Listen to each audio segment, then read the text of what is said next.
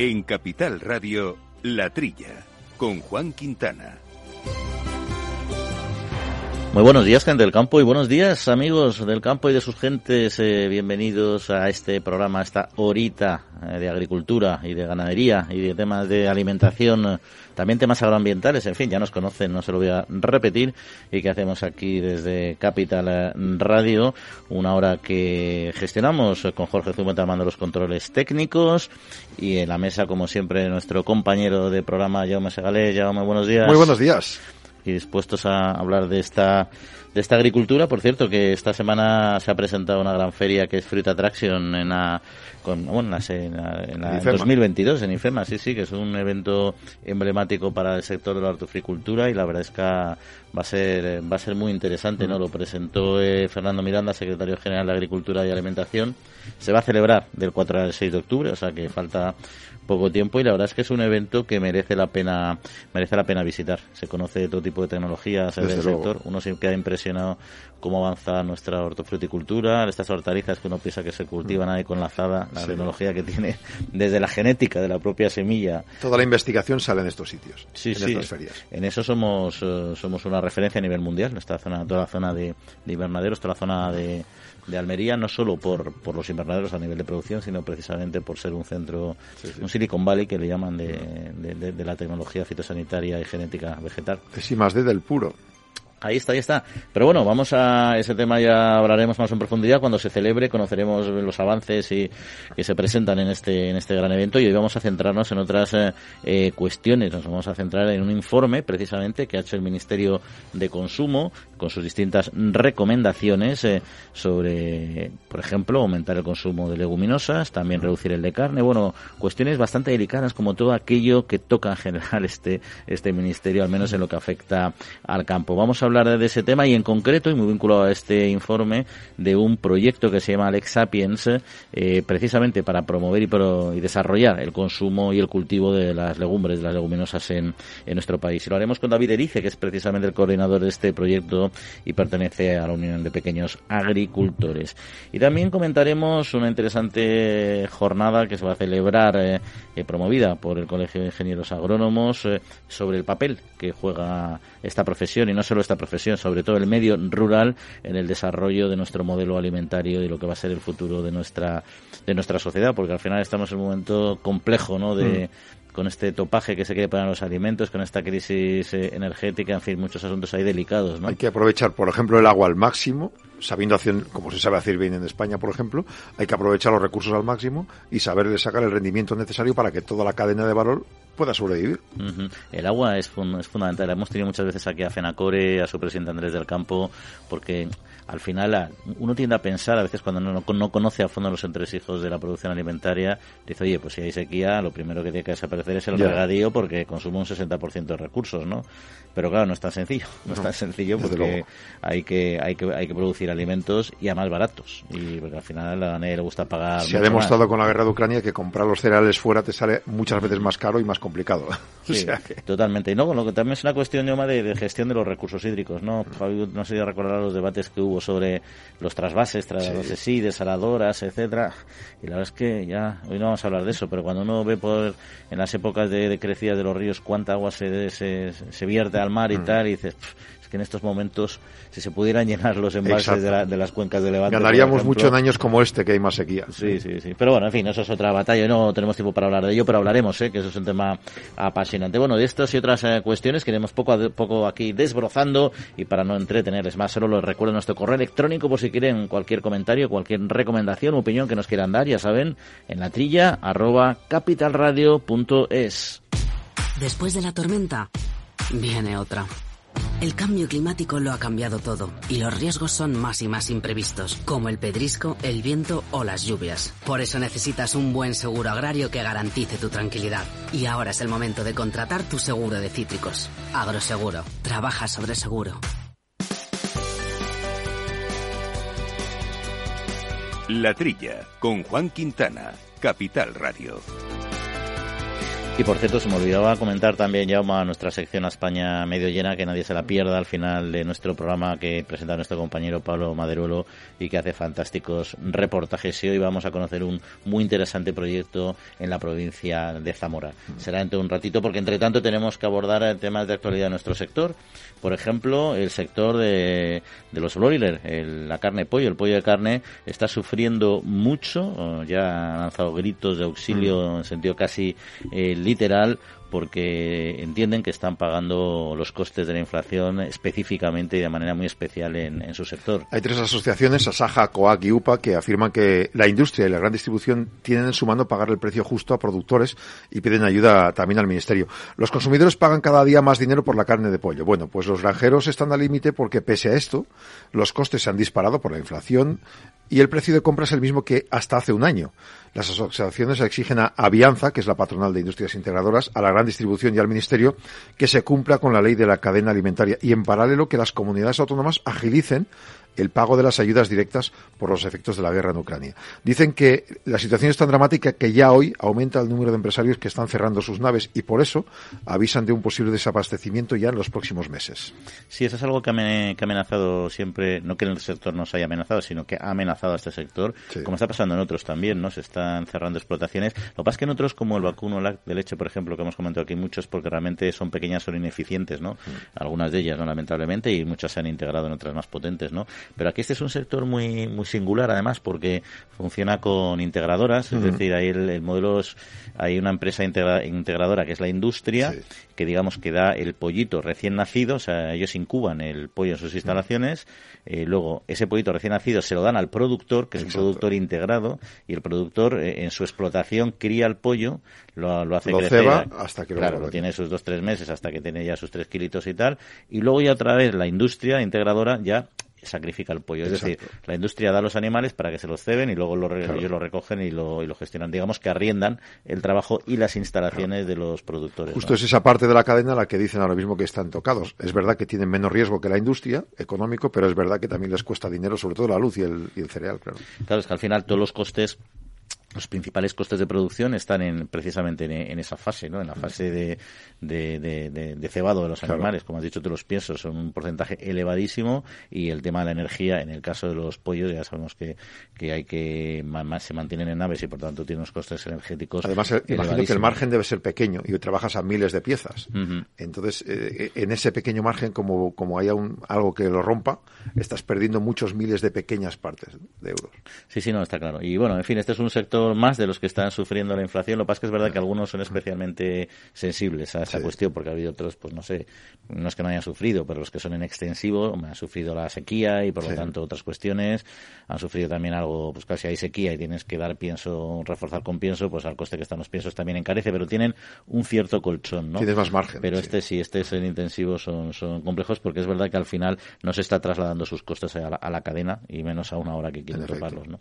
Pero en fin, cambiamos de tercio si te parece y, hablando de coste, si quieres hablamos del precio de la electricidad, ¿no? Que se han cuadruplicado las facturas de las comunidades de regantes en menos de un año, hablando del agua que hablábamos antes. Ahora vamos precisamente a los regantes, sobre todo los de, de, de negar las, las, aguas, ¿no? La Unión de, Agricultores Valencianos, la Unión de Lleura 2, también ha hecho un sondeo entre sus comunidades de regantes. Ellos tienen una paradoja, que es que las comunidades de regantes pagan una parte cada uno para disponer de ese agua, pero como es agua por bombeo, hay una parte de energía que tienen que asumir cuando alguno de ellos dice, bueno, pues es que yo no llego, lo dejo, este año no cultivo, pues claro, deja de pagar esa parte de la energía. Vale, se queda sin agua, pero esa parte de la energía la tienen que asumir los demás. Como el costo es total y global, cada vez hay menos regantes que están asumiendo esos costes y por tanto se les cuadruplican las facturas. Han de subir el precio del riego para los socios comuneros porque tienen que utilizar el sistema este de, pozos, como les digo. Y de esa manera el tope de gas, por ejemplo, eh, que está haciendo también que en muchos casos necesiten pues para, para eh, otra parte de la producción, ya es algo que es inasumible después de haber pagado la energía para sacar el agua y llevarla a sus tierras. El tema está en conseguir que todos los productores puedan seguir superviviendo. Ellos piden también, aparte del IVA reducido, que haya eh, dos potencias distintas al año. Una potencia de energía para sacar agua de los pozos cuando tienen que, anegar, que llenar mm. el, suelo de agua. Y luego una tarifa, si quieren, más cara, que sea cuando haga falta menos agua. Pero al menos cuando hace falta mucha agua, que no les, que no les arruine que puedan, porque si no muchos están cerrando sus plantaciones. Sí, no, y luego otra cuestión que ellos eh, siempre, el problema que siempre han tenido y que, y que han demandado recurrentemente y que de hecho lo han conseguido, ¿eh? lo que pasa es que una cosa es conseguir el compromiso político, incluso el desarrollo legislativo, pero todavía no se ha aplicado, ¿no?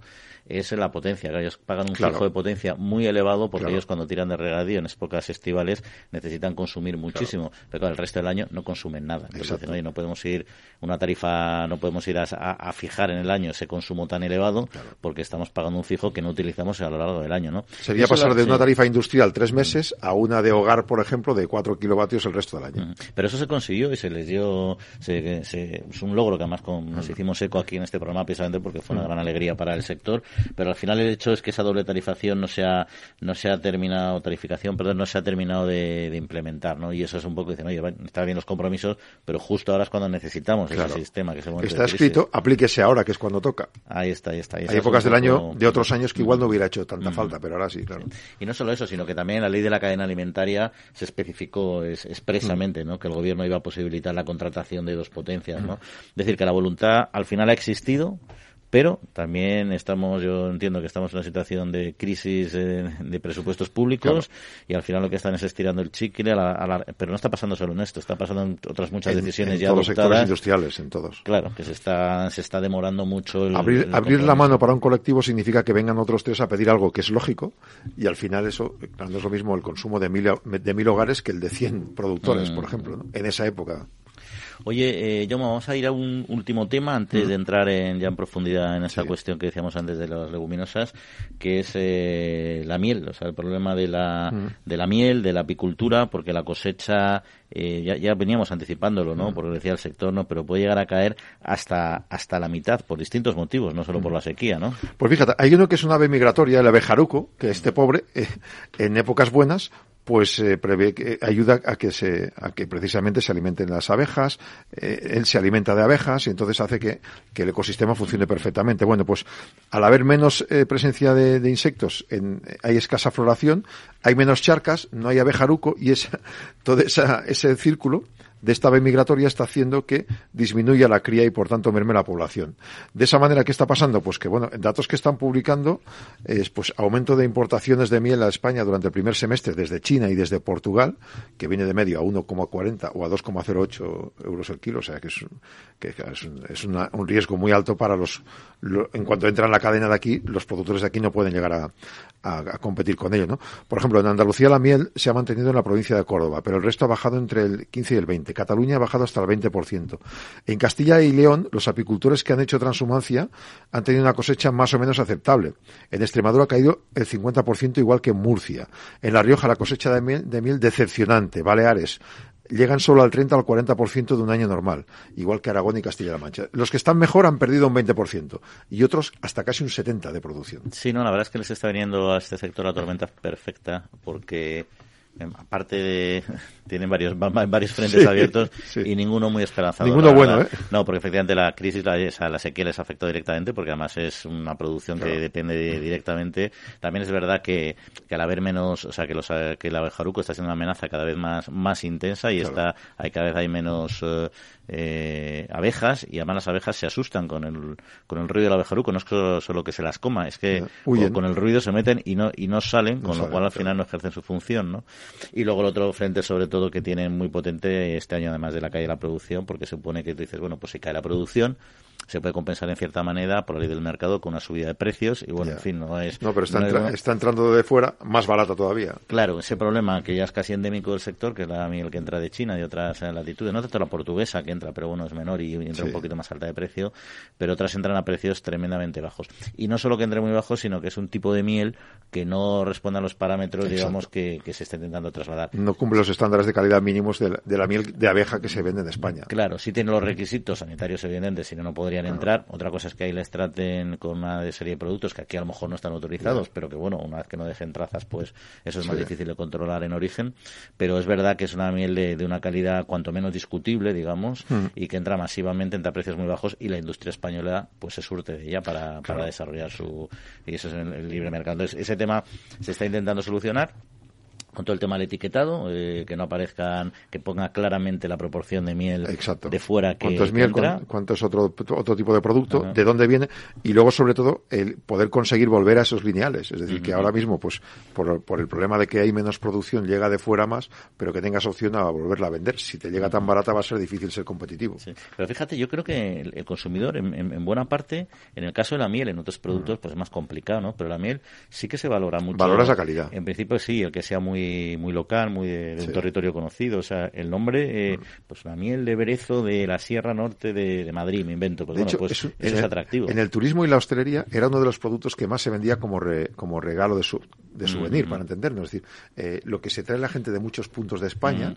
turistas es miel, porque eh, se puede transportar bien, se, no pierde propiedades organolépticas. Entonces, era, era, un producto que se vendía mucho en plan casero. Vas a una casa rural y te llevas miel a la ciudad y normalmente dicen, vas a tal sitio, tráeme miel de tal sitio que me gusta mucho. Es un producto que es turísticamente es muy interesante. En fin, pues vamos a hablar unos instantes eh, de otro tema alimentario y de los informes en concreto el que ha hecho la Agencia Española de Seguridad Alimentaria eh, y Nutrición y otras cuestiones, sobre todo como el tema de las legumbres, cómo está afectado por este informe y sobre todo cómo se está avanzando para su promoción y aumento del consumo, pero eso va a ser en unos instantes. Agrobank les ofrece este espacio. La Trilla, con Juan Quintana, Capital Radio. Bueno, pues la Agencia Española de Seguridad Alimentaria y Nutrición ha aconsejado aumentar la ingesta semanal de legumbres, un mínimo de cuatro raciones, rebajar la de carne, un máximo de tres. Y esto ha sido un informe sobre recomendaciones dietéticas y actividad física que incluye también el impacto sobre el medio ambiente. Bueno, es la primera vez que el Comité Científico de AESAN, eh, que es dependiente del Ministerio de Consumo, como ya anticipábamos, incluye el impacto de la dieta sobre el medio ambiente, tal como señaló precisamente el propio ministro, ¿no? Pero bueno, este nuevo modelo propone una nueva forma de alimentarse, ya decíamos la cuestión de las legumbres, también el consumo de carne, porque en carnes, pues pasa de un consumo previo de, de 2 a 4 ha pasado a, un máximo de 3 raciones, ¿no? En legumbres también ha aumentado, entre 2 eh, ha pasado de 2 a 4, es decir, modera también o propone moderar la ingesta de lácteos, pasando de 2 a 4 raciones al día, pasar de 2 a 4 a 0, de, perdón, de 2 a 4 a 0 a 3, que como si las cosas, ¿eh? tres raciones a la semana de pescados y mariscos también, consumir de forma prioritaria cada día al menos tres raciones de hortalizas y dos o tres raciones de frutas. El aceite de oliva se debe tomar a diario, así afirman en todas las comidas principales, tanto para el cocinado de los alimentos como para su aliño, y consumir hasta cuatro huevos a la semana y entre tres y seis raciones de cereales al día. El informe dice al día, yo no sé si hay que ser al día o a la semana porque de tres a seis de cereales al día parece mucho, pero bueno, al final todo esto y también los consumos de frutos secos aumentarlo progresivamente hasta una ingesta de una ración diaria. Bueno, todo esto a mí lo vamos a hablar porque no quiero hacer esperar a nuestro invitado, luego comentamos, pero para empezar, como sigamos estos consejos... Reventamos. Yo creo que sí. Porque Eso es como beber 5 litros de agua al día. Si añades todas las recomendaciones... Solo, solo sumando las que nos recomiendan una vez al día, ya tenemos una alimentación... Comeríamos demasiado, creo. Bastante potente, pero bueno, ya son, eso ya son matices. Vamos a, sobre todo en concreto, nos queríamos centrar en el tema el tema de las eh, leguminosas, de las legumbres, un producto que siempre hemos comentado aquí que bueno que es clásico en nuestro campo, clásico en nuestras mesas, pero que su consumo pues ha reducido a lo largo de los años, aunque ahora se está trabajando para repuntar y también para su desarrollo y no solo a nivel de alimentación humana, sino también animal. Y vamos a hablar de un proyecto muy concreto que es el proyecto Lex Sapiens con David Erice, que es técnico de UPA y coordinador de este proyecto. David, eh, muy buenos días. Hola, muy buenos días, ¿qué tal? Bueno, ¿en qué, ¿en qué consiste este proyecto para tener una idea así aproximada en primer lugar? Bueno, el proyecto lo que intenta es eh, ayudar a los agricultores a conseguir mejoras en, el sistema de cultivo de las legumbres para que sea un cultivo rentable en la, en la rotación eh, y para que al final, bueno, pues esa, todas esas aspectos positivos que tienen las legumbres, tanto desde el punto de vista nutricional, nutricional como desde el punto de vista agronómico, pues eh, se sumen ¿no? en las explotaciones y en la, y en la sociedad en el conjunto de, del país. Mm. ¿Y quiénes, quiénes participáis en el proyecto? Bueno, en el, eh, es un proyecto de cooperación en el que participan entidades de diferentes perfiles. Hay entidades de la investigación, como la Universidad de Lleida, institutos de investigación como el IMIGDRA, como el ITAGRA.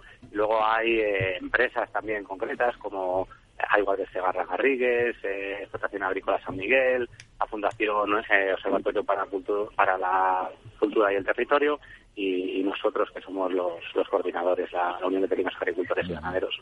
Y para ya terminar de, tener una fotografía del proyecto antes de entrar en, mm. materia, ¿no? Eh, ¿cuánto tiempo? Porque este proyecto arrancó, creo recordar, en 2021, ¿no? ¿En qué fase está actualmente? Sí, es, es una pena porque estos proyectos la verdad es que tienen una duración bastante corta y cuando bueno, pues cuando empiezas a coger velocidad de crucero, pues el proyecto prácticamente termina. El proyecto, eh, total, su, su duración van a ser alrededor de dos años y medio eh, y termina ya en marzo del año 2023. Y ya por entrar en, cuestiones de leguminosas, que las conocemos todos muy bien, todos mm. eh, somos consumidores más o menos habituales, quizá menos de lo que debiéramos de nuestras legumbres, que además siendo mucha eh, calidad, ¿no? Pero también hay algo importante que es la, alimentación animal, ¿no? Que se está potenciando eh, estos últimos años de manera, yo creo que intensa, también por la, por la lucha proteica, ¿no? ¿Cuál es la situación actual en este campo de la alimentación animal y qué papel pueden jugar en el futuro?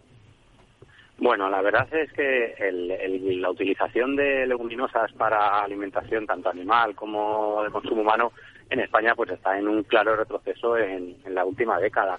Ha habido algún momento en el que, bueno, pues eh, ha habido algún repunte por alguna medida concreta de la PAC, pero en general la tendencia es bastante negativa.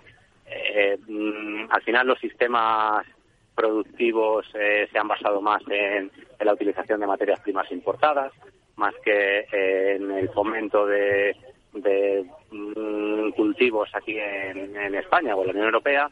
Bueno, y eso la verdad es que es una es una barrera difícil de, romper, eh, sobre todo bueno en, situaciones normales. Quizá ahora que vemos que el, eh, el abastecimiento de materias primas en general, la logística, eh, no está tan asegurada como, como lo hemos notado siempre, pues a lo mejor ahora sí que es verdad que hay bueno, pues el, aquellos eh, sistemas que estén un poco más acostumbrados a la utilización de materias primas eh, pues de origen un poco más local, pues a lo mejor se van a ver en, situaciones un poco menos complicadas que aquellas que bueno pues estén basadas en, importaciones pues de, zonas muy alejadas de la Unión Europea.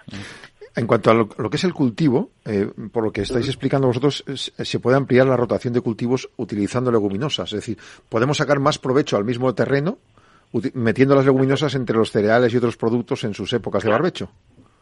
Claro, antes, eh, históricamente, en, España se sembraba muchísima, muchísima leguminosa, muchísima legumbre, eh, y eso era un efecto muy positivo en, la rotación de cultivos. Las legumbres tienen unos problemas técnicos a la hora de, llegar a final de cultivo diferentes a los cereales, y eso ha provocado, bueno, pues que también un poco la falta de inversión y, de mejora en esos procesos productivos, el agricultor lo haya visto como más complicado eh, el obtener un rendimiento determinado por la legumbre y al final la rotación se haya eh, reducido y haya sido una rotación más básica entre cereal y barbecho. Sin duda, agronómicamente, el sustituir el barbecho en determinadas zonas por una leguminosa, por una legumbre, tiene un efecto muy positivo en el suelo. La legumbre tiene una capacidad de fijar nitrógeno en, atmosférico en el suelo y por tanto las necesidades de abono para el año siguiente del cereal son menores. Con lo cual el, el efecto no, no sé, que decía que está claro que, al final la pérdida para los suelos con la, con la supresión o la reducción del cultivo de leguminosas es claro, ¿no? Por ese, ese efecto que dice precisamente, ¿no? De todos modos, ahora, precisamente en la, situación en la que nos encontramos con este, este haber visto las orejas al lobo, con la dependencia de, de las materias primas de fuera, sabemos que la alimentación animal necesitamos la soja, básicamente la importamos toda de, del otro lado del charco, como quien dicen, y somos grandes eh, dependientes para toda la alimentación animal y por lo tanto para, para buena parte de nuestra cadena eh, alimentaria. ¿No puede favorecer eso algo, incluso con la nueva PAC, que tiene un, sesgo más verde que el, el, potenciar estos cultivos? Sin duda, estamos en un momento eh, que para estos cultivos alternativos puede ser una palanca de cambio de la situación actual ya no solo eh, por la bueno pues por esa incertidumbre a la hora del abastecimiento de materias primas sino porque también es verdad que eh, no hay eh, un abastecimiento claro o no lo vemos claro de, materias primas para la producción de fertilizantes. Con lo cual es muy posible que pues en las próximas campañas sí que pueda haber una orientación más hacia cultivos que necesiten menos menos abonos y por tanto en este caso bueno pues cultivos como las legumbres cultivos como el girasol o como la colza pues quizá vean un un aumento de superficie, ¿no? Es verdad que ahora mismo eh, la política común eh, agrícola común también es la que fomenta mucho la introducción de, legumbres o de leguminosas en la explotación de cultivos. También se suma en ese sentido. Las ayudas asociadas nuevas suponen un aumento de la cuantía que van a cobrar por hectárea los agricultores que siembren legumbres. Bueno, es verdad que es una suma de factores que puede hacer que, que, que la superficie sea aumentada. Lo que pasa que es verdad que lo que necesitamos al final es que esos cultivos luego sean rentables para el agricultor por sí solos y bueno, pues al final se tengan unos rendimientos eh, medios adecuados y que existan canales de, comercialización suficiente para que al final, pues esos garbanzos, esas lentejas lleguen al final al supermercado, se diferencien bien de, en el en el, en el lineal y que bueno pues el consumidor final apueste también por esas producciones más locales. Pueden ser entonces, si se cumplen todos estos parámetros, que no son pocos, pueden ser competitivos por nuestras lentejas, por ejemplo. Sí, eh, son competitivas eh, si se valora un poco también la calidad.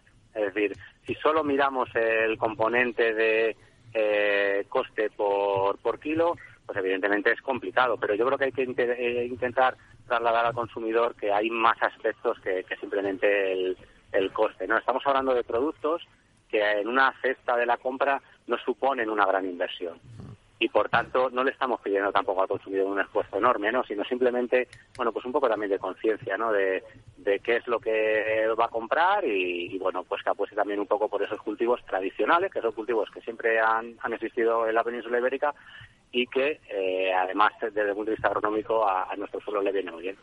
Sí, por lo que, lo que decías, David, al final eh, un kilo de leguminosas eh, es un precio, primero, de un kilo de legumbres salen muchas raciones, como estamos diciendo, es decir, claro, entonces al final que cueste un poquito más, un poquito menos, no se, no se nota, ¿no? No estamos hablando de ni siquiera de un consumo diario necesariamente, ¿no? Pero hablando de consumo, ¿en qué, ¿en qué nivel nos encontramos ahora en España con respecto a otros países, con respecto al pasado también y cómo estamos evolucionando?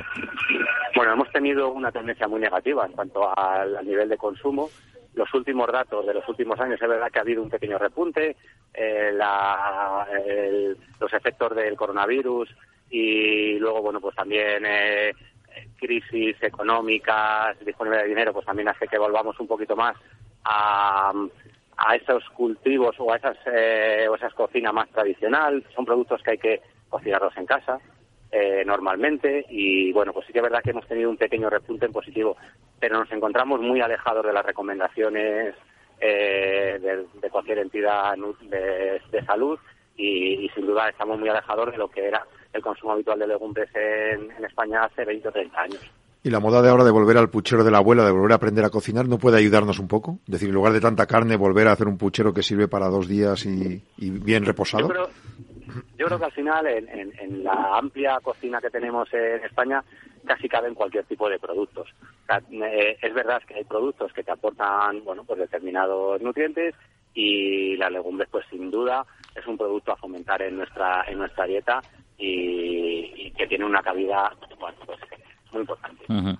Bueno, David, pues esperemos que las recomendaciones de la ESAM poco a poco se vayan cumpliendo. Empezaremos por la banda baja, esa de dos a cuatro raciones, y confiemos en estar en las cuatro dentro de no, de mucho tiempo. Todo eso y que encuentre su hueco en el espacio de la alimentación animal, que evidentemente todos sabemos que no es como la soja, pero bueno, tiene también que consolidarse de alguna manera. Bueno, pues muchas gracias por el tiempo y por la información, David. Hasta otra ocasión. Muy bien, muchas gracias a vosotros. Un saludo. Agrobank les ha ofrecido este espacio.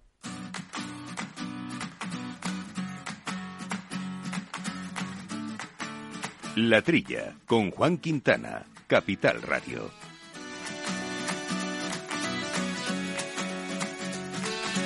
Pues como decíamos, eh, Jaume, a mí dos a la semana me parece hasta poco, la claro. verdad, porque tomas un plato de garbanzos, te unas alubias, unos guisantes. Es, verdad que hay gente que, que, tiene una especie de aversión porque le suena viejo esto, pero es verdad que tomarse dos platos a la semana de dos leguminosas. Me parece, poco, me parece poco, más ahora que se toma mucho en ensalada y ensalada de lentejas, ensalada de garbanzos. La puedes tomar fría, la puedes tomar hay, hay mil cosas, por eso que a mí eso me, me sorprende que, que, que, no arranque, porque además ahora que estamos en un modelo de comida saludable, las leguminosas son tremendamente saludables, por supuesto para el suelo, como decía nuestro invitado. Si te pero pones a calcular salud- que eh, estás seis meses sin barbecho, que te ahorras eh, fertilizantes, que además, hombre, si hay ayudas de la PAC y tal, se puede conseguir de nuevo meterlas en, bueno, ya están en, en- en la cadena, pero que, que- que sean más rentables. Y estamos en la dieta mediterránea, hemos comentado también las recomendaciones de la ESAN Sí. antes de- del aceite de oliva, todos los días eh, usar solo aceite de oliva. Bueno, yo creo que eso es un exceso, tampoco hay que eh, infravalorar otros aceites Claro. habituales en la mesa, ¿no? Pero es verdad que se dé un valor y la ESAN lo reconoce como tal el de oliva y que tiene que ser eh, de consumo habitual, ¿no? Y en esa dieta mediterránea con aceite de oliva han salido interesantes estudios, ¿no? Por ejemplo, eh, que es beneficiosa para la salud, ya lo sabíamos, ¿no? Porque previene la recurrencia de accidentes cardiovasculares, etcétera. Pero ahora parece ser que ha quedado eh, con evidencia científica, científicamente demostrado, por una recopilación precisamente hecha en un estudio de Cordiopref. Sí, estuvieron siete años unos voluntarios, un millar de pacientes con enfermedad coronaria, siete años. Recibieron intervención dietética con dieta mediterránea, baja en grasa, y aunque ambos modelos son saludables, la dieta mediterránea rica en aceite de oliva virgen redujo mucho más la probabilidad de accidente cardiovascular, cerca de un 27% respecto a los que tomaban baja en grasa, pero sin, sin en este caso aceite de oliva y, y otros elementos de la dieta mediterránea. Con la dieta mediterránea, según la conclusión de los expertos, se puede prevenir uno de cada tres accidentes cardiovasculares en hombre, donde la incidencia es mayor, y uno de cada cuatro en la población general. De 5.400 accidentes cardiovasculares se pueden evitar al año en España, eh, que es el 10% de los que hay, que son unos 55.000, si sometiéramos a todos estos pacientes a un control y a un tratamiento intensivo de alimentación basada en, en esta dieta mediterránea. El Instituto de Salud Carlos III ha financiado más de 200 proyectos para investigar precisamente estos temas de alimentación, la microbiota y la obesidad. Y la UNESCO reconoció también eh, patrimonio de la dieta mediterránea como estilo de vida al que hace falta adaptarse. Ojo, estilo de vida, no solo el comer. Es decir, que hay que hacer un poquito todo también. Sí, es un poco lo decía el informe de la, OSA- de la ESAN, decía lo mismo, no hablaba solo de las raciones que uno debe tomar o idealmente de distintos productos, sino también de cómo debe ser tu calidad de vida o, Claro. o la forma de cuidarte para realmente tengas un estilo de vida, ¿no? Que tú puedes hacer un frito con aceite de oliva, pero si comes cada día fritos ya no es una alimentación sana. Exacto, exacto. Por ejemplo, ¿no? Entonces siempre decimos, yo siempre digo que es el equilibrio, o sea, por ejemplo, en estos movimientos que hay de que se que no se consuma carne porque si los metanos, los no sé qué, la salud, etcétera, es un disparate, o sea, la, la carne hay que consumirla, como dice, bueno, una serie de raciones es lo recomendable, cada cuerpo es un una máquina distinta, unos necesitan más, otros necesitan menos, a unos les gusta más también, oye, que tampoco somos máquinas de precisión en la salud, oye, si en vez de tomarte cuatro raciones de carne te tomas cinco, pues no, no te va a ir la vida en ellos, es una cuestión de hay que saber disfrutar, ya compensarás, Sí. ya te pagarás unas carreras por el campo, ¿eh? Pero hay que decir que, que todo es eh, equilibrado, todo que ser equilibrado y con cierta moderación. Si nos ponemos a defender la dieta paleolítica o la dieta mediterránea, encontraremos ahí eh, muchos vegetales, varias legumbres y sobre todo carnes. Pescado posiblemente también. Entonces, eh, al final si lo defendes, defiéndelo todo. También se movía la gente más, hace un poco, practica un poco de deporte, come las cantidades que necesites, sin pasarte. Pero claro, diciendo, vamos a eliminar un producto, ¿no? Pues entonces ya te estás cargando esa dieta Sí, conjunta. sí, ¿no? sí, sí. Y luego el aceite de oliva, que además, si lo pensamos a nivel, en España estamos muy habituados a él, en el Mediterráneo también, pero hablamos que es un 3% del consumo de aceite a nivel mundial. O sea, que no Muchos utilizan grasas. Claro, otros y otros aceites y, y fíjate, todavía yo el otro día hablaba con compañeros míos, más muy informados, que decían, ah, pero se sigue, pero si el aceite de colza es venenoso. O sea, seguían pensando que el aceite de colza... Porque de hubo un problema en, los España, años claro, 80, 70. Sí, sí, sí. Pero ahora mismo se puede utilizar el aceite de colza perfectamente. se ha podido utilizar siempre, lo que se puede no desnaturalizar, el aceite de colza más uno va por los campos, ya por España se cultiva bastante más, antes ibas por Francia estaba lleno, Estaba de aceite, lleno, sí. campos amarillos ahí cuando estaban en flor y tal, o sea hay una cantidad de grasas y aceites y algunos de ellos son, son también... El aceite de girasol, desde luego. El orujo de oliva, por ejemplo, para, Mm, para cocinar tampoco es malo. Tiene distintos tipos, pero vamos, que la variedad está muy bien. Nosotros, evidentemente, como gran país eh, productor, queremos eh, aumentar las exportaciones. Exportamos a muchos países, a Italia también, que nos compra y que luego reembasa y luego Sí. vende con sus... Crean su marca con nuestro aceite en muchos casos. Sí, lo han hecho siempre. Hemos Cada vez menos por eso, creo. ¿eh? Cada, cada vez más tenemos nuestra marca. ¿no? Hombre, hemos, hemos mejorado, pero pasa todavía todavía pasa algo, como, lo- como los vinos, los graneles vinos. nuestros que salen y se envasan en... eh, bueno, en Rusia ya, ya, ya lo prohibieron, pero no, no por este conflicto, eh, fue prohibido anteriormente. Precisamente, ¿no? Porque quieren buscar sus marcas de calidad, etcétera, ¿no? Pero bueno, ahí hay una serie de, de, mercados que hay que explotar. Tenemos muchísimo mercado a nivel mundial y todavía tenemos potencialidad en el mercado nacional por raro, por raro que parezca, ¿no? Así que ahí está. Yo creo que podríamos hacer un eh, llevar el jamón y el aceite a todos los sitios. Donde entre el jamón, metamos aceite de oliva y luego el vino. Sí, además yo creo que al que le gusta nuestro estilo de comida le gusta todo. O sea, y, luego a partir de ahí le metemos lo demás. El vino es otra historia, ¿eh? que creemos que nuestros vinos son hiper reconocidos y no va por ahí fuera. Y mm. pocas veces, o sea, ves muchos más vinos franceses, muchos más vinos italianos. Tienes que pedirlo. Incluso vinos eh, de, de, Sudamérica, hay muchos también en los restaurantes aquí de Europa. De Chile. Más que los españoles en muchos casos. ¿eh? y, tienes que pedirlo. Tiene vino español, entonces te lo sacan como una reliquia en muchos casos. Sí, sí, sí, A mí el otro día en Bruselas me pusieron de manera espontánea un, marqués de Cáceres, pero no no porque yo fuera español, porque quien lo pidieron en inglés. Ah. Me dejaron, ofrecen un vino muy bueno. Y ¿os gusta? Digo, me bueno. cómo nos va a gustar. Hombre, ¿cómo que no? Pero no es habitual que te ofrezcan primero no, es verdad. En fin, bueno, anécdotas al margen. Vamos a continuar, que tenemos todavía muchos asuntos eh, que tratar. Queremos hablar del papel de nuestro mundo rural precisamente en esta situación conflictiva y complicada en la que estamos viviendo y sobre todo qué futuro nos depara. Y también para una profesión de gran valor como es el de ingeniero agrónomo. En Agrobank, todo son facilidades. Porque tramitamos la PAC por ti. Y si solicitas un anticipo de las ayudas superior a 3.000 euros, te llevas un altavoz y asistente inteligente Google Nest Hub. 5.000 unidades. Infórmate en caixabank.es barra agrobank.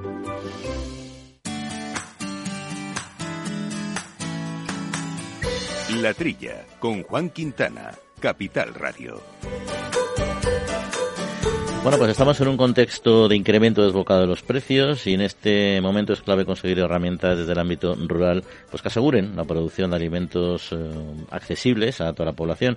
Y es uno de los retos que va a abordar el quinto Congreso Nacional de Ingenieros Agrónomos organizado por la Asociación Nacional de Ingenieros Agrónomos y el Consejo General de Colegios Oficiales de Ingenieros Agrónomos que se celebrará en Lleida los próximos 26 y 28 de septiembre y que pondrá, supongo, en relieve el importante rol de, y el papel del mundo rural para garantizar precisamente esta seguridad. Y de ello queremos hablar hoy con Maricruz Díaz, eh, que es presidenta de, de ANIA, de la Asociación Nacional de Ingenieros Agrónomos. Maricruz, eh, buenos días y bienvenida. Hola, hola, ¿cómo estás? Bien hallado. Fenomenal, aquí estamos eh, Jaume y yo para charlar de este tema que tanto nos gusta y sobre todo el papel que tiene el medio rural en el reto alimentario, que no es pequeño, ¿no? No, es bueno, importantísimo. Claro, el medio rural ten en cuenta que bueno es la base de la seguridad alimentaria, pero es que además son los custodios del territorio. Entonces el abandono por parte de, de esta población rural, de este agricultor o este ganadero, pues es un problema social, económico y ecológico. Bastante grave, sí. Y supongo que hablaréis en este, en este encuentro de, del conflicto que era precisamente el alto valor de la cesta de la compra y de qué es lo que se puede hacer. Ha habido ideas también políticas ahora últimamente planteadas, pero ya desde su opinión, eh, su perspectiva, ¿qué considera necesario para abaratar este, este precio de la cesta de la compra? Pues mira, eh, la, la, la cuestión responsable de que esto suceda es la carestía de la energía, eh, casi única y exclusivamente. Nos hemos visto mezclados en una pandemia, hemos sufrido una pandemia donde el mundo rural se ha portado no bien, sino heroicamente, maravillosamente, porque aquí nunca ha faltado nada en ningún sitio, y luego pues estamos inmersos en una guerra. Una guerra que influye muchísimo sobre la alimentación, influye sobre el precio de la energía. Entonces es muy complicado, nos ha cambiado completamente el paradigma. Incluso los que teníamos ya preparado este Congreso hemos tenido que cambiar eh, algunas cosas de él porque había cosas más urgentes.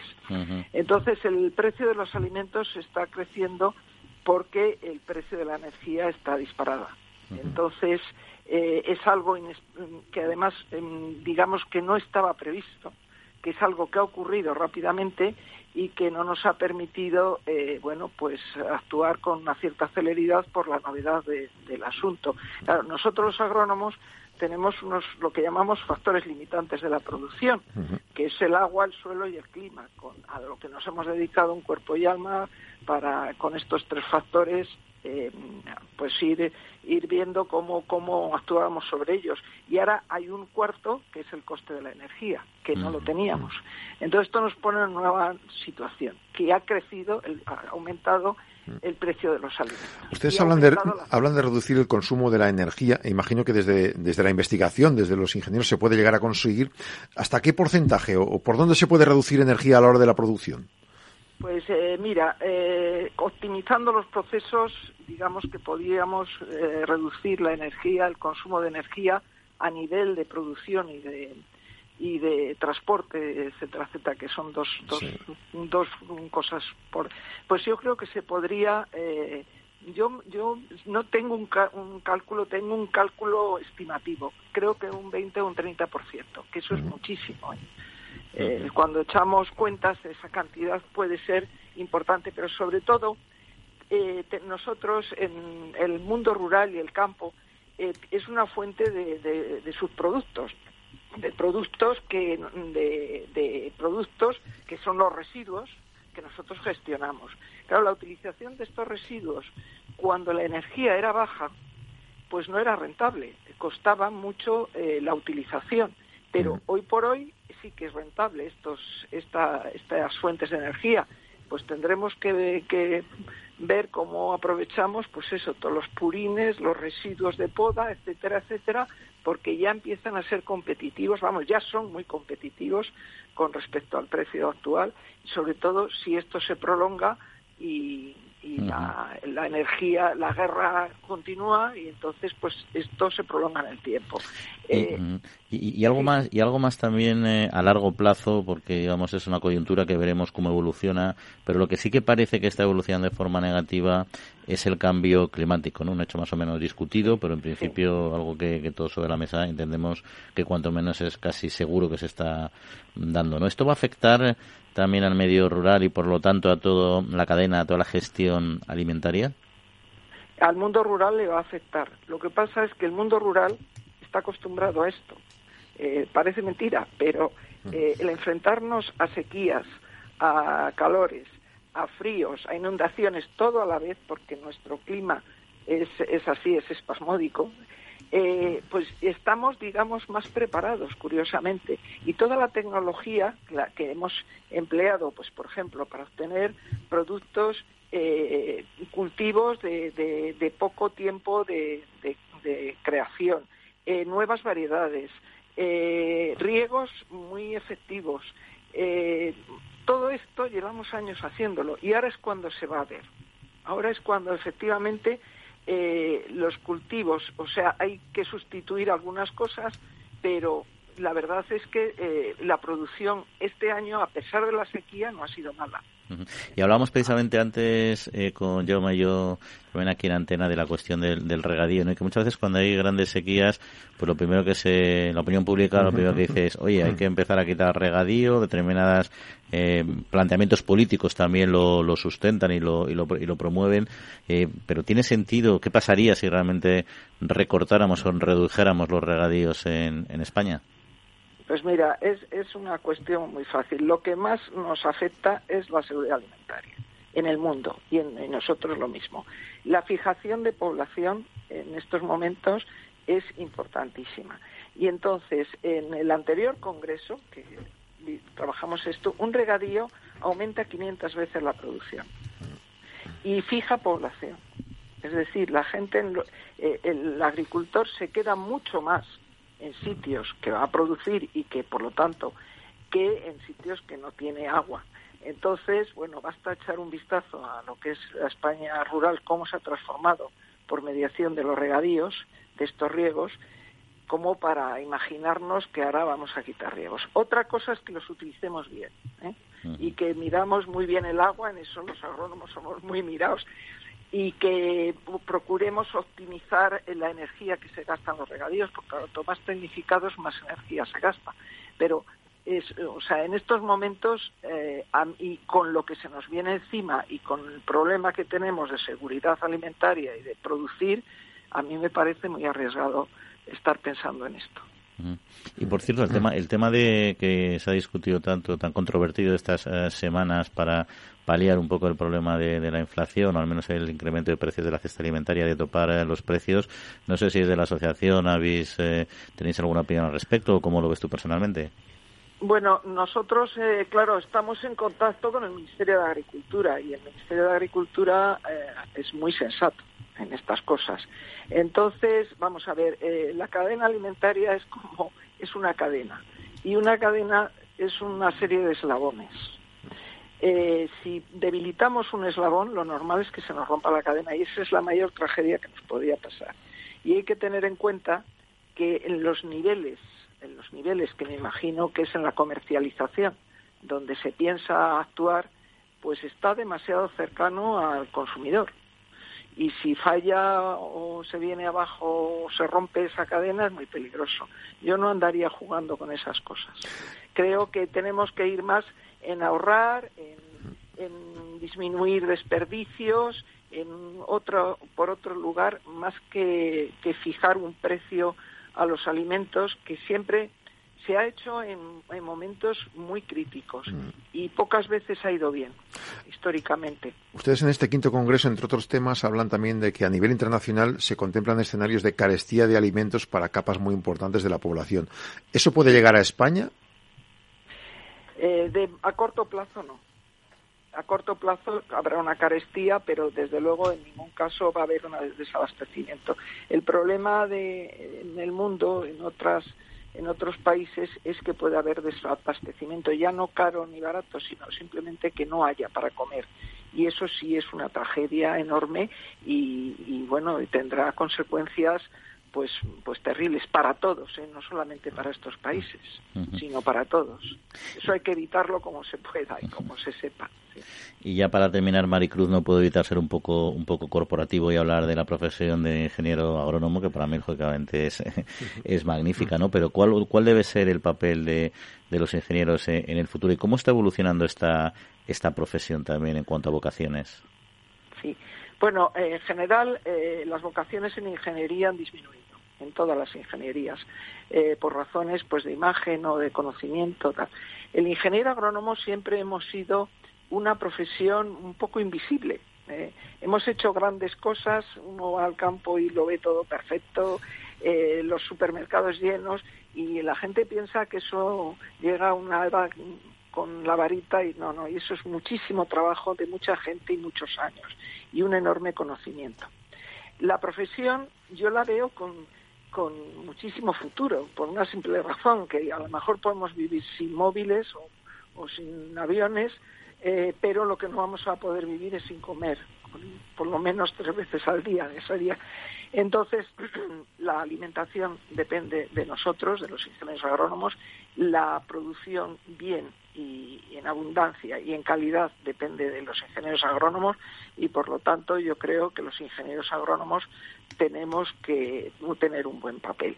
Otra cosa es que no tengamos que, mm, bueno, en nuestra preparación, que es ingenieril, eh, bueno, pues tener en cuenta que la agricultura tiene que ser sostenible, de alguna forma transversal y tiene que estar muy intercontinentada. Entonces tenemos que adquirir otros, otros conocimientos, pero en ningún caso sin perder los que tenemos, porque nuestra formación nos, nos conduce siempre, a todo ingeniero, nos conduce a plantear los problemas y a solucionarlos y dar solución.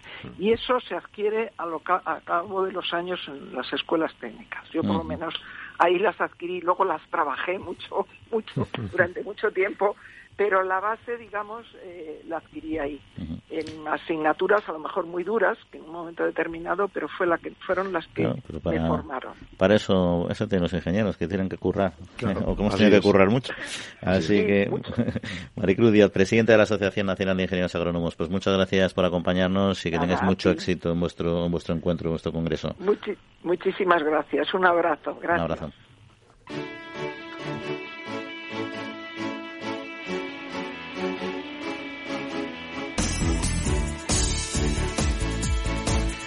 Bueno, interesante. Yo, ha comentado Maricruz una, una que lo ha soltado así de refilón. Dice, comer tres veces al, día, como diciendo, si eso no se hace. Es que hubo un, momento dado, hace unos años, con todo el tema de la crisis también económica, etcétera, que se empezó a plantear, eh, eh, o sea, hubo algunos, en algunos foros, en algunos congresos mundiales, se empezó a decir la opción de reducir el consumo, eh, no comer tres veces al día. Es decir, la especie humana puede perfectamente comer una o dos veces al día y con eso subsistir, ¿no?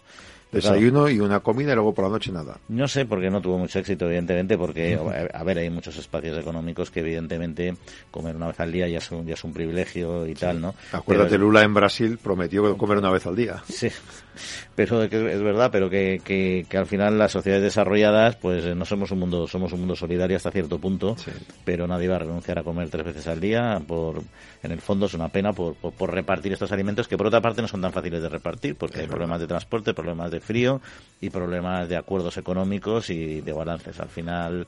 Cuando, cuando hablan de, repartir, por ejemplo, cuando es un producto elaborado, ¿no? Eh, bueno, lo que te sobra lo, lo, das. Bueno, pero es que hay un problema también de seguridad alimentaria. Es que no es fácil. Tú puedes en la puerta de un bar dejar lo que te ha sobrado o en la puerta de un supermercado, pero, pero si hay un problema ahí, si hay alguien totalmente claro aquí afecta a muchas personas. Hay, y, y, luego más que eso es que donde generalmente suele coincidir que donde tienes que mandar esos alimentos porque son países eh, con problemas de desarrollo y de hambre ahí la, la, gestión eh, es un es un caos por no decir que está superado. No hay una cadena logística segura como aquí. no llega es decir se, han hecho muchos experimentos y por el camino se queda buena parte o pasa a un mercado negro etcétera. Es decir es muy fácil es muy difícil canalizar esas ayudas porque hay un momento en que pierdes el control de toda esa gestión. Y las, y las, y las ONGs no son las responsables en, esos espacios de hacer esa labor en, una inmensa mayoría. En fin, es un problema complejo, pero también es el problema complejo el de la recuperación de población en nuestros espacios rurales. Esa España medio llena de la que tanto le gusta hablar a nuestro compañero Pablo, Pablo que cada semana nos lleva a un espacio, a un territorio en nuestra geografía y nos da a conocer interesantes y motivadores proyectos. Y esta semana no iba a ser menos. Eh, Pablo, muy buenos días. Buenos días, Juan. Buenos días a todos los oyentes de la trilla. Un fin de semana más desde la España medio llena. Como siempre, vengo a contarte historias inspiradoras, casos de éxito, ideas de muchos emprendedores que están desarrollando sus proyectos en nuestro medio rural, eh, pues con la intención de generar oportunidades, de generar puestos de trabajo y de encontrar sus propios proyectos profesionales y personales en los pueblos de nuestro país. Hoy te traigo la historia de Jacinto Hermoso, que es un emprendedor al que hemos encontrado en una comarca, la comarca de Sayago, que está ubicada en Zamora, muy cerca ya de la frontera con Portugal. Jacinto está preparando un proyecto para el cual está generando una cooperativa. Es un proyecto abierto que lo que pretende es eh, desarrollar la zona de Sayago desde tres pilares, la alimentación saludable, la propia salud y la prevención y el impulso del ocio. Es un proyecto basado en estos pilares que él mismo nos ha explicado con sus palabras. Tenemos un proyecto, sí, efectivamente, que se basa en tres pilares fundamentales. Uno, conseguir autosuficiencia alimentaria y, energética para instaurar un modelo de, responsabilidad con el medio ambiente y, y, con el consumo un poco más, más razonable, por decirlo de alguna manera. La vuelta al origen de, de una comida pues más acorde con la tierra, con menos procesados. Luego hay otro pilar que tiene que ver con la producción creativa. vamos a, a intentar organizar unos festivales, dos festivales al año, eh, en el que van a tener cabida pues todo tipo de, de iniciativas eh, de bueno de respeto a la naturaleza, de cambio un poco del paradigma tanto económico como social en el que andamos todos envueltos. Eh, junto con esto tenemos también en, mente unas residencias artísticas que esperamos que como fruto de estas residencias podamos, eh, es una propuesta que le hemos hecho al ayuntamiento y le vamos a hacer a la Diputación, eh, montar en la comarca de Sayago, que está un tanto en peligro de despoblación, como sabéis, montar unas sendas públicas de, unas sendas de, turismo de, para caminar en las que haya intervenciones artísticas. Quiere decir que cada ciertos metros pues uno podrá encontrarse intervenciones de, de artistas. Eh, vamos, un museo de arte contemporáneo al aire libre. Eh, otro de los pilares importantes para nosotros es tanto la difusión como, como la formación y, y el poder eh, servir a la población de todo lo que llamamos eh, terapias naturales, coayudantes para los procesos de, de salud, eh, sobre todo hacer una labor preventiva. Siempre anclados en los pilares de, de una alimentación correcta, un, sistema emocional eh, más, de alguna forma más benigno, abrir una especie de, centro de atención de día. En principio queremos esos tres pilares, ¿no? Eh, alimentación, salud y ocio, y, y, queremos ubicarlo en un entorno natural con respeto al medio ambiente y sobre todo pues poder aportar las ideas y las formas de vida que vayan surgiendo, poder aportarlas al público en general para que tengan otra opción de trabajo y de vida distinta a la que nos da la sociedad que hemos creado. Jacinto espera que con este proyecto la comarca de Sayago pueda tener más herramientas de las que ya tiene para aparecer en el mapa, para generar un efecto llamada, para atraer visitantes y también nuevos pobladores. Se trata de un proyecto que se ha inspirado en otro similar que se ha desarrollado en Francia y que ha obtenido resultados muy interesantes. El complejo del centro va a albergar a un máximo de 12 familias, pero claro, eh, las repercusiones colaterales en, el caso de que nuestro proyecto salga adelante van a aumentar bastante el tráfico turístico, el tráfico de visitantes por la comarca de Sayago, con lo cual todos los pequeños comercios, los tanto turismos rurales como eh, locales de servicio, bares, cafeterías, restaurantes, todo esto obviamente eh, se van a ver beneficiados entonces, claro, el, número es incalculable y más en unas poblaciones que están cada vez perdiendo más habitantes. Lo que realmente queremos es tener un efecto llamada. La cooperativa va a estar abierta a pobladores que en las zonas periféricas, no, necesariamente en, el mismo lugar, sino en toda la, comarca, podamos trabajar de forma sincronizada y, e ir ampliando la oferta que se hace a, bueno, al público en general. Entonces, realmente es bien calculable. Si funciona, hay un experimento parecido en el que en parte nos, nos, nos hemos inspirado en, en, una comarca francesa que tenía unas condiciones similares a, a las de Sayago. Ahí se montó un proyecto que se llama Le Vent de Forêt, el, el viento del bosque. Y la verdad es que ha sido un relanzamiento absoluto en, de una forma espectacular para toda la comarca. En una cuestión de tres, cuatro años, eh, una zona que estaba despoblada se ha revitalizado, han venido, ha habido un efecto llamada, han venido emprendedores que, que han de alguna forma revitalizado toda la comarca y eso es un poco el interés que tenemos. Jacinto nos ha explicado que se trata de un proyecto abierto a nuevos socios, a nuevos colaboradores y participantes que se quieran involucrar en conseguir este objetivo. Estamos abiertos a cualquier tipo de emprendimiento y de, idea y en el momento en que tengamos la capacidad de poder, de poder ayudar, ahora simplemente esa capacidad es un poco intelectual, pero en, cuanto tengamos también recursos materiales, eh, estamos eh, por la labor de, de, bueno, de ir incrementando el número de personas que opten por emprendimientos y por, por formas de vida distintas y, y que podamos entre todos, pues bueno, ayudar un poco a, a tener otro modelo de, de, relación social, sobre todo. Pues ya has escuchado, Juan, la historia de Jacinto Hermoso, este emprendedor que está luchando por desarrollar su proyecto en la comarca de Sayago, en Zamora. Por mi parte nada más, Juan, que tengáis un muy buen fin de semana y nos encontramos la próxima semana con más historias del medio rural aquí en la trilla. Un abrazo para todos. Pues un abrazo, Pablo. Estaremos aquí esperándolas ansiosos porque la verdad es que se aprende mucho de estas experiencias y estos testimonios de la gente de nuestros campos y a veces de no, que no es del campo, pero que va al campo a, poner interesantes proyectos en marcha. El viento del bosque, fíjate, en Sayago, Zamora. Bonito, bonito, ahí está. Es que Zamora tiene, tiene muchas cosas, ¿eh? muchas cosas, más de las que la gente se imagina. Pero bueno, oye, por cierto, que no nos queremos eh, ir, nos queda ya poquito tiempo, un par de minutillos, pero hay que recordar que ayer viernes fue el Día Mundial, el primer Día Mundial de la Agricultura Ecológica, que es un bueno, estamos llenos de días mundiales. Yo creo que tenemos más, más, más, días que días tiene el año, pero no pasa nada. Lo importante es que recuerden y pongan en valor algo muy relevante, ¿no? Como bueno, se, han entregado los primeros premios orgánicos de la Unión Europea. Hay un dato que en 2030, al finalizar el próximo periodo de ayudas de la PAC, al menos el 25% de la superficie que sea ecológica, según la Unión Europea. Bueno, pues España está a tope, está funcionando, porque estamos en el sector, en el segmento líder tanto de la Unión Europea como a nivel mundial, con un incremento anual del 8% de superficie ecológica. O sea, no están malos datos. Somos los grandes productores europeos, no tan buenos consumidores, consumimos bastante poco en ecológico, proporcionalmente a lo que cultivamos, por supuesto, pero también en, valor absoluto.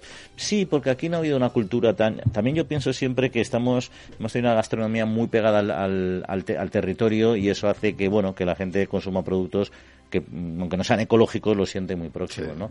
Y luego el tema del 25% que dices, pues hombre, para el sector ecológico está muy bien, es un cierto y, gran riesgo para lo que pueda pasar en tema de, la suficiencia alimentaria, ¿no? Es una manta, tapas un, lado y destapas otro. Exacto, veremos en qué, en qué queda todo eso, si somos capaces de alcanzarlo y sobre todo eh, si eso no va a encarecer los precios de la alimentación.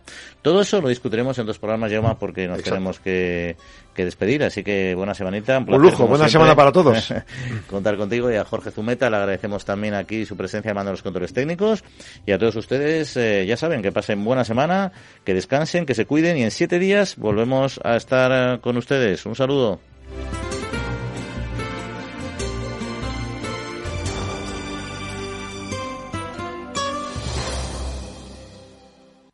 Para personas inquietas, Capital Radio.